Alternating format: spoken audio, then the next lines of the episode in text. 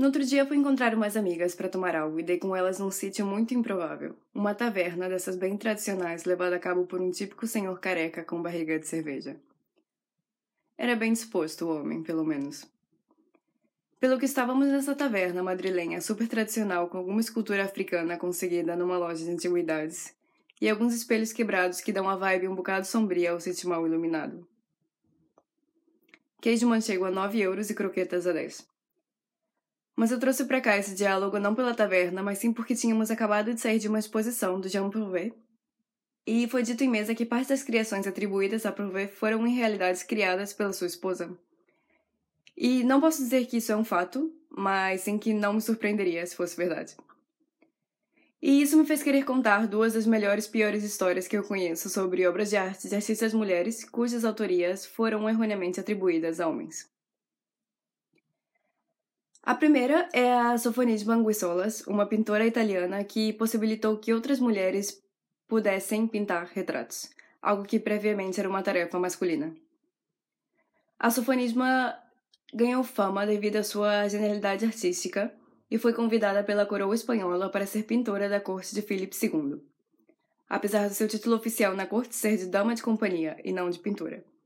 E por esse motivo, ela não costumava assinar as obras. Nessa corte também havia um pintor auxiliar, o Alonso Sanchez Coelho, e o Alonsinho decidiu assumir um karma negativo quando, depois de um incêndio na corte que destruiu a maior parte das obras da Anguissola, ele apoderou-se das obras restantes da artista, e o registro histórico dos séculos seguintes sugeria que o autor das obras era de fato Coelho, porque ele era o pintor da corte oficialmente nomeado durante o reinado de Filipe II.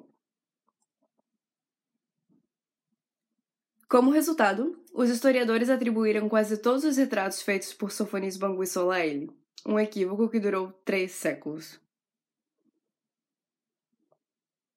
Enfim, desapontada, mas não surpresa, e sempre deixar o melhor pior para o final.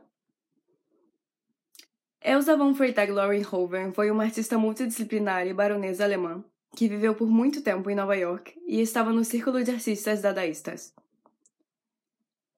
Elsa produziu performance, fotografia e escultura, sendo que a sua obra mais famosa é secularmente atribuída a um homem. A Fonte, de 1917, um mictório de porcelana assinado sob o pseudônimo Armat. Mundialmente atribuída ao artista francês Marcel Duchamp, alguns historiadores da arte afirmam que a fonte foi criada de fato por Elsa von Freytag-Loringhoven.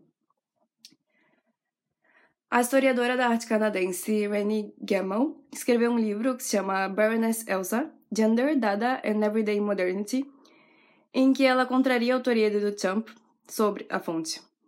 E nesse livro ela cita uma carta escrita pelo próprio Duchamp, endereçada à sua irmã, Suzanne Duchamp, na qual ele conta que uma de suas amigas, sob o pseudônimo masculino Richard Matt, enviou um mictório de porcelana como escultura. Não era de todo indecente, disse ele, nenhuma razão para recusar. A comissão decidiu, entretanto, não querer mostrá-la. Também o fotógrafo Alfred Stieglitz argumenta que foi uma mulher quem levou a fonte sobre um pedestal para o salão de exposição, e não um homem. O Duchamp posteriormente afirmou haver comprado o mictório em uma loja de encanamentos em Nova York, apesar do modelo não haver sido encontrado no estoque do lugar.